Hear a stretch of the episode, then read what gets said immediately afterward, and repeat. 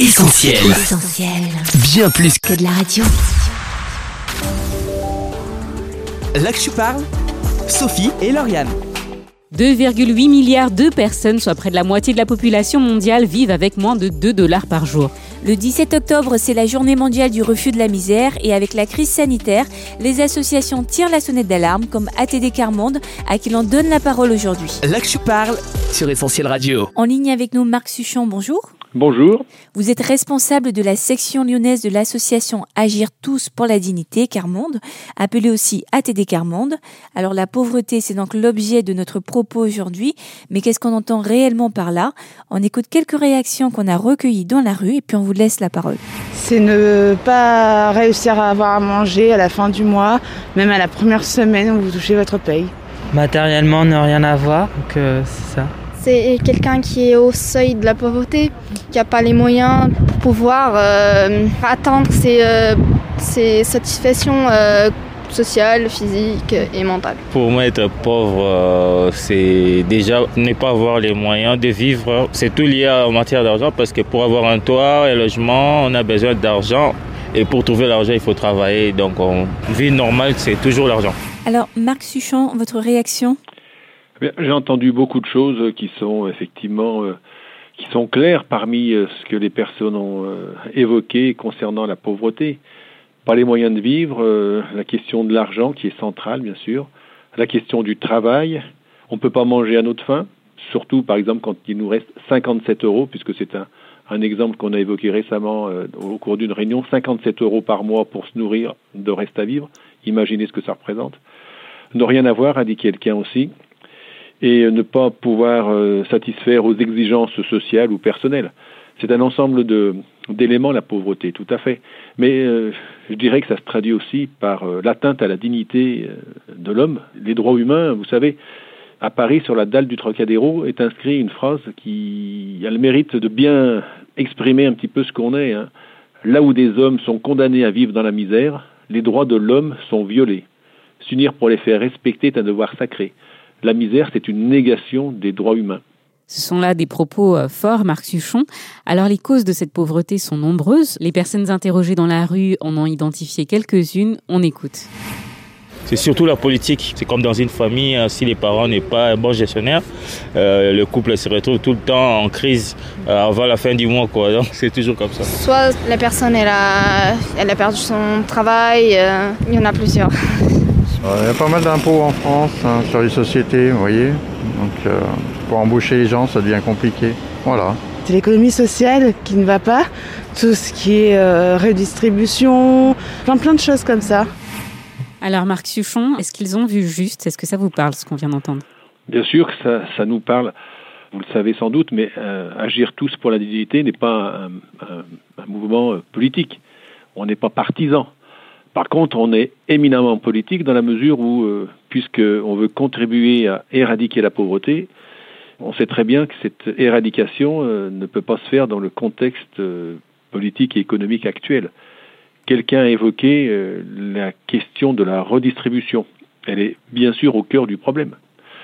Quelqu'un aussi a, parlé de, tout ce qui était lié à la perte d'emploi. Bien sûr, quand on perd son emploi, on perd l'essentiel de ses ressources.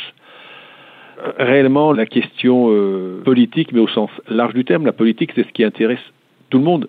C'est bien pour ça d'ailleurs qu'à ATD, on a été à l'initiative de la journée mondiale du refus de la misère le 17 octobre, puisqu'on veut que tous les citoyens et les élus euh, s'emparent de cette question euh, qui est une question euh, qui concerne tout le monde. Et les questions qui concernent tout le monde sont des questions politiques. Alors on va revenir un peu plus tard sur euh, la journée dont vous avez Oui. parlé, mais juste avant, est-ce que vous pouvez euh, nous présenter l'association ATD Carmonde Bien sûr.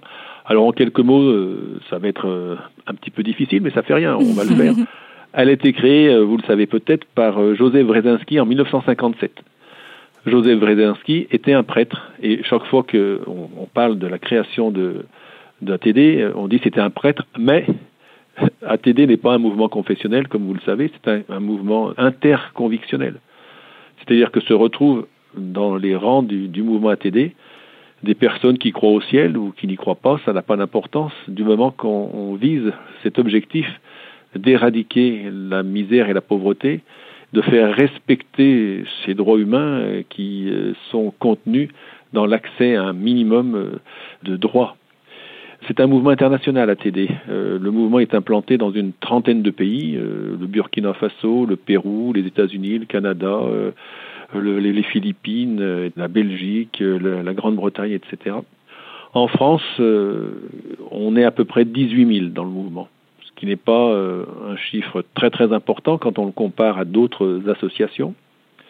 Mais ATD se caractérise par sa pugnacité. Sa pugnacité pourquoi? Parce que nous, ce qui nous porte, c'est euh, qu'on ne veut pas faire à la place des personnes qui sont en précarité. On ne veut pas faire pour elles, on veut faire avec elles. Et c'est elles qui nous poussent en nous disant, ben voilà, il y a ça qui ne va pas, et on, vous le montre ce qui ne va pas, et on apporte des solutions. ATD est à l'origine, euh, par exemple, de la création du revenu minimum d'insertion, qui est l'ancêtre du RSA. ATD aussi a contribué à la mise en place de la CMU, la couverture médicale universelle. On a contribué aussi à la loi DALO, le droit au logement opposable. Et plus récemment, euh, l'actualité euh, s'en est fait l'écho, euh, à la mise en place des territoires zéro chômeur de longue durée. On a aussi toute une activité, alors la plus locale, hein, sur le groupe de Lyon, autour d'accès aux droits, par exemple. Hein. On a un groupe d'accès aux droits qui permet aux personnes dont les droits sont bafoués, parce qu'elles vivent dans la pauvreté, de se battre et de faire remonter au niveau des élus la situation de façon à obtenir des améliorations et des modifications des législations. On a aussi euh, des universités populaires qui sont l'occasion de faire émerger une intelligence collective qui permet de traiter des sujets de société et qui permettent aussi ces universités populaires aux personnes auxquelles on ne demande jamais de s'exprimer, de s'exprimer, de prendre la parole d'oser prendre la parole et de se rendre compte qu'elles sont capables, comme tout le monde, de s'exprimer, qu'elles ont une idée, qu'elles ont euh, une capacité de réflexion qui est la même que tout le monde. Ça, ce sont les universités populaires. On a aussi dans le, en action, puisque agir tous pour la dignité, le A de notre euh, mouvement, c'est agir. On est dans l'action constamment. On propose aussi des activités autour de la culture. La culture, c'est très important on avait une présidente euh, du mouvement dont le nom est célèbre, c'est Madame De Gaulle Antoniose, qui a été présidente du mouvement pendant une trentaine d'années et qui disait eh ben, les pauvres ne sont pas des animaux, ils n'ont pas besoin que de manger. Donc euh, la culture est quelque chose de fondamental. On travaille au niveau du théâtre, au niveau de la chorale.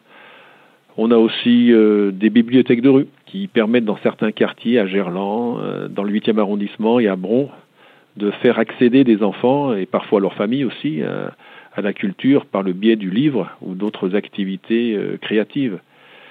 On a aussi un gros travail qu'on a entamé sur euh, l'accès au numérique, puisque le confinement l'a montré, hein, je pense que tout le monde euh, s'en est rendu compte que le numérique avait des tas d'atouts, mais c'était aussi un facteur de discrimination et d'exclusion pour un grand nombre de personnes qui soit n'avaient pas d'ordinateur ou de tablette ou de smartphone, soit n'avaient pas les moyens de se connecter.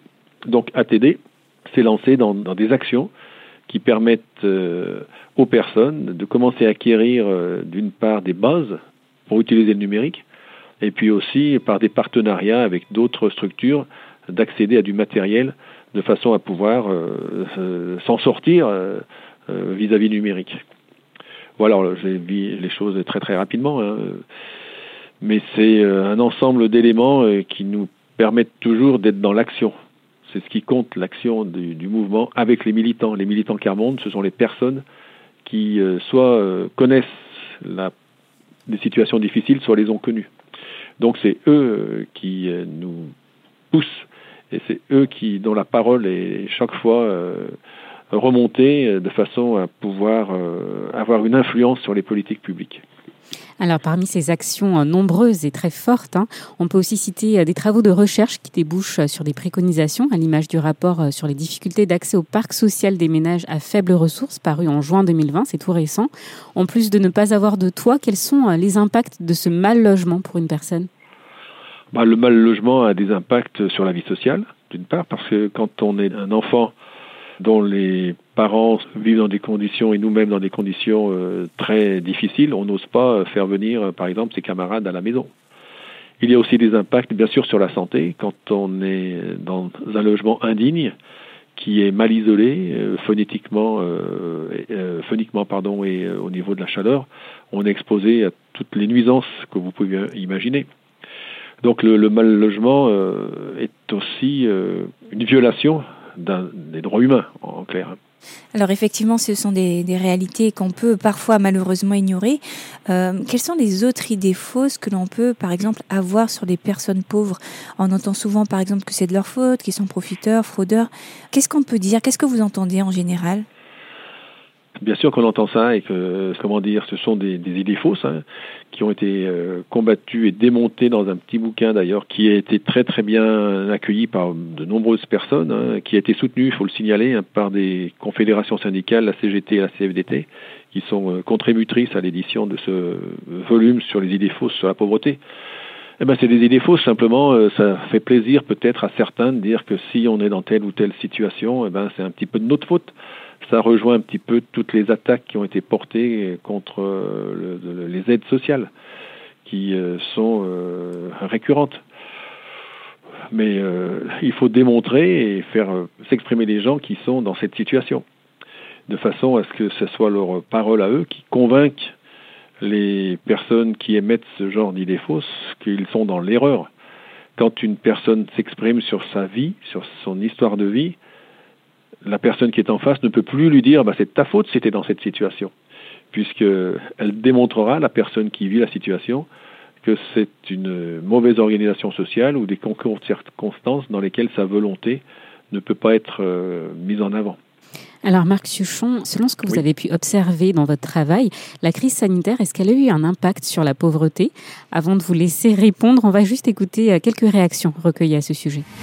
Oui, parce que ça baissait déjà les taux de travail, ça baisse encore, ça continue à baisser, ça augmente le chômage vu qu'on est confiné euh, partiellement, tout ça, et on a encore peur de pouvoir revivre encore les mêmes confinements. Donc pour moi, euh, cette épidémie va aller avec euh, la pauvreté. Quoi. Ça va plus appauvrir les autres si ça continue comme ça. Avec toutes les pertes d'emploi qu'il y a eu, euh, les, les, salariés, les gens, les citoyens, ils savent pas quoi faire et donc ils sont expulsés. et donc ils se retrouvent dans la rue et donc ils sont ils peuvent pas avoir à manger. On y a beaucoup plus de, de personnes en difficulté dans la rue qui fait la manche. Donc euh, c'est... Euh, Sûrement, oui. Parce que euh, il y a beaucoup de gens qui n'ont pas pu aller travailler. du coup, oui. Vous le constatez, Marc Suchon, dans, dans les faits? Alors vous savez, à TD, on n'est pas accro aux statistiques. Les statistiques, il y a des secteurs, il y a, des organisations qui les produisent et on, les observe évidemment. Mais euh, notre travail, enfin une partie du travail d'ATD, c'est aussi dans les quartiers, c'est-à-dire euh, avec des, personnes qui sont ce qu'on appelle des volontaires permanents du mouvement, qui vivent dans les quartiers, par exemple dans les quartiers où il y a des personnes en, difficulté, on va dire à Lyon, c'est euh, dans le 8e arrondissement, ça peut être à Rieux, et qui ont vu, notamment pendant le confinement, s'accroître l'écart entre les personnes avec lesquelles elles sont en relation au quotidien et puis le reste de la population puisqu'on l'a dit tout à l'heure, un des outils de lutter contre le confinement, c'était le numérique. Euh, manque de chance, si je puis dire. Le numérique, euh, est, en termes de droit, est inaccessible à toute une partie de la catégorie. Donc, ce qu'on constate euh, dans le vécu des familles qui sont suivies par les volontaires permanents, c'est effectivement une dégradation qui semble assez manifeste de leur capacité à faire face à la situation. Alors, est-ce qu'on peut dire euh, qu'aujourd'hui, de nouvelles personnes, de nouveaux profils sont concernés par la pauvreté? Bah, On ne sait pas encore trop, hein, c'est ce que je vous ai dit. On, travaille vraiment avec des personnes. C'est-à-dire que on ne cherche pas à, comment dire, à avoir une vision exhaustive de la société. Nous, euh, on a des groupes de personnes, des militants Carmonde, avec lesquels on, on travaille, avec lesquels on rentre en contact, que l'on soutient et que l'on essaye ensuite d'amener vers une réflexion collective. Hein. On parlait tout à l'heure d'intelligence collective. Donc on n'a pas cette euh, vue qui est décrite euh, à juste titre sans doute par les médias avec euh, l'élargissement du nombre de personnes en grande difficulté économique et sociale à, ce qu'on appelait avant les classes moyennes, etc.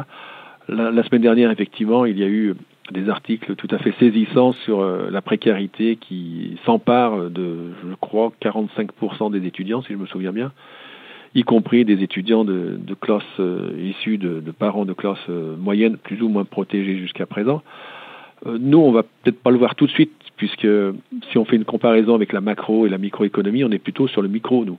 voyez D'accord. Donc sur le, le suivi de, de, personnes, mais pour lesquelles, par exemple, la perte d'un emploi pourrait euh, constituer un, un, drame absolu, quoi. Dans le contexte où beaucoup d'emplois, euh, beaucoup de personnes euh, réussissaient plus ou moins à s'en sortir en multipliant les, les petits emplois dans des établissements qui ont plus ou moins fermé, comme dans des restaurants, faire une plonge, la plonge dans deux ou trois restaurants. Et eh ben maintenant, c'est plus tellement possible. Et quand vous parlez d'intelligence collective, vous l'avez cité deux fois, c'est le fait de réunir ces personnes qui sont qui vivent la situation, de les faire parler et travailler ensemble. C'est bien ça. Exactement. L'intelligence collective, c'est mettre en avant le fait que ben, euh, ben, c'est tout bête. Hein, quand on est plusieurs, on est plus intelligent que tout seul. Ça, c'est, on va dire, un lieu commun, mais que l'on met en pratique, euh, mais de façon euh, euh organisée. Euh, quand on, on, a parlé des universités populaires, ce sont des moments euh, assez forts de la vie du mouvement. On les prépare, on les prépare deux ou trois réunions au cours desquelles on travaille le thème on met en forme ce que les personnes veulent dire, et euh, après euh, ces réunions, on se réunit en plénière de façon à ce qu'il y ait une sorte d'expression et de confrontation ou d'échange sur ce qui a été euh, arrêté ou ce qui a été vu lors des, réunions préparatoires. Et c'est à ce moment-là qu'on se rend compte qu'il y a une vraie intelligence collective qui est mise en œuvre et ensuite qui est mise à la disposition du collectif justement. Alors je reviens sur la journée du 17 octobre, la journée mondiale du refus de la misère, une journée à laquelle vous participez et puis on l'a entendu, vous l'avez dit, à laquelle vous avez été euh, à l'initiative. Quelles sont les actions que vous avez prévues cette année? Alors, euh, le petit souci, c'est qu'on avait prévu tout un scénario mmh. tout à fait euh, bien construit. Mais le Covid est passé euh, par là. Eh bien oui, le, la Covid et les, les arrêtés de Monsieur le Préfet de la semaine dernière ont on met tout ça un petit peu euh, sans dessus-dessous. Mm. Donc on n'a plus de réunions comme on avait prévu Place Guichard dans le troisième arrondissement. On avait pris la Place Guichard parce que c'est un quartier encore populaire où on peut avoir à attirer des, personnes que la problématique du refus de la misère euh, intéresse. Donc on s'est replié, bon, façon de parler, sur une, une, une, un 17 octobre numérique. C'est-à-dire qu'un certain nombre d'actions qui devaient être en public ne seront pas en public, mais seront euh, sur une plateforme de façon à ce qu'elles soient quand même publiques. Par exemple, la prise de parole des militants, à laquelle on tient beaucoup, au lieu d'être place Guichard, elle sera ici, dans, les locaux d'ATD ou du Secours catholique, puisqu'on est, euh, co-organisateur euh, du 17 octobre cette année sur Lyon, de façon à ce que les personnes puissent s'exprimer et que leurs paroles soient quand même portées d'une façon ou d'une autre. On aura aussi le 17 octobre des débats sur euh, l'accessibilité, par exemple, des transports en commun pour les personnes en situation de handicap ou sur l'accès au numérique. On aura aussi euh, certains groupes euh, locaux d'ATD, euh, de Saint-Étienne, Clermont-Ferrand, Thiers et Grenoble qui pourront s'exprimer et qui pourront, ça sera aussi l'occasion de militants Carmonde, de ces groupes locaux, de pouvoir s'exprimer sur la, question euh, qui est mise en avant cette année, à savoir euh, agir tous pour l'égalité, euh, la justice sociale et la justice environnementale. Donc on, on, a changé un peu notre fusil d'épaule. On avait un petit peu anticipé heureusement, hein, mais on a donc dû abandonner un petit peu contraint et forcé une journée publique pour la rendre à la limite presque aussi publique, voire plus publique en utilisant les outils numériques. Et ça demande de l'agilité, on veut bien le croire. Alors Marc Suchon, alors qu'on arrive à la fin de cette interview, quel dernier message souhaiteriez-vous laisser à nos auditeurs?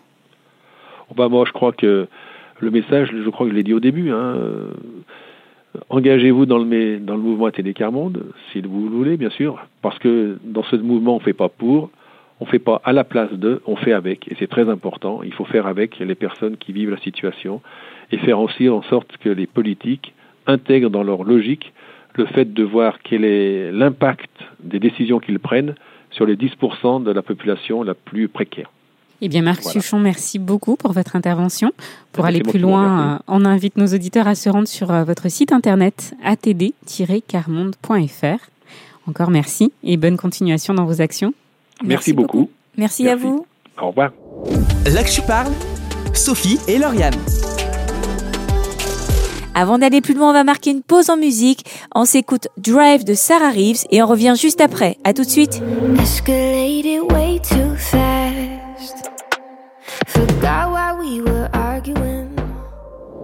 Là que tu parles, Sophie et Lauriane. Vous êtes sur Essentiel et aujourd'hui dans l'Actu Parle, on se mobilise contre la pauvreté à l'occasion de la journée mondiale du refus de la misère. Une interview à retrouver bien sûr en podcast, mais avant, c'est avec quelques dernières réflexions qu'on termine cette émission. Là que tu parles, Sophie et Lauriane.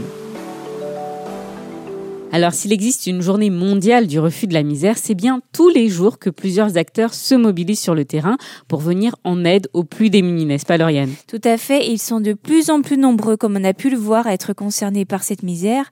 Alors une misère qui, si on fait un peu d'étymologie, revêt un sens plus large, du latin miseria. On parle de malheur, d'adversité, de détresse, de peine, d'ennui, de fatigue et de difficulté. Une misère qui, vue comme ça, Lauriane, nous concerne certainement plus qu'on ne le pense. Alors comment lutter contre cette misère-là Comment échapper à cette condition tellement humaine finalement?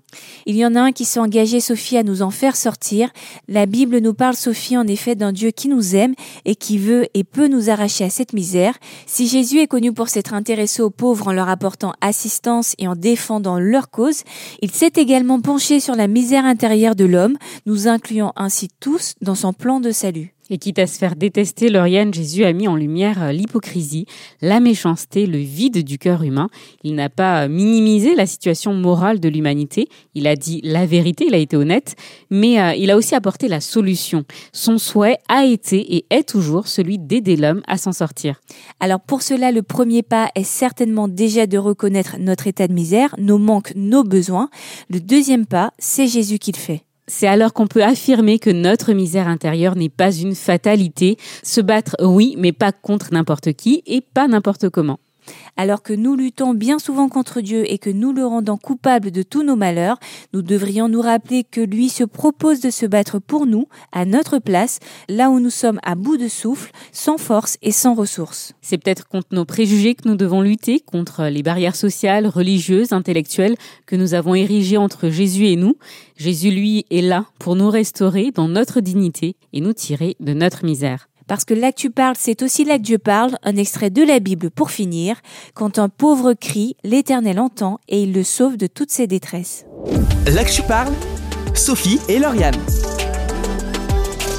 C'est sur ces quelques mots que l'on vous laisse. Rendez-vous sur essentielradio.com pour retrouver cette émission et plein d'autres en podcast gratuitement. On vous invite aussi sur les réseaux sociaux pour liker, partager et commenter cette émission. N'hésitez pas à faire entendre votre voix sur WhatsApp au 07 87 250 777. Et encore merci à tous ceux qui nous ont aidés à atteindre les 92% de notre objectif. On est vraiment pas loin du but. Alors si vous aussi vous voulez vous joindre à notre campagne de financement participatif, rendez-vous sur soutenir.essentielradio.com. On vous dit à la semaine prochaine, on sera là au rendez-vous. Salut Salut Là que parles, Sophie et Lauriane. On retrouve, tous nos programmes sur essentielradio.com.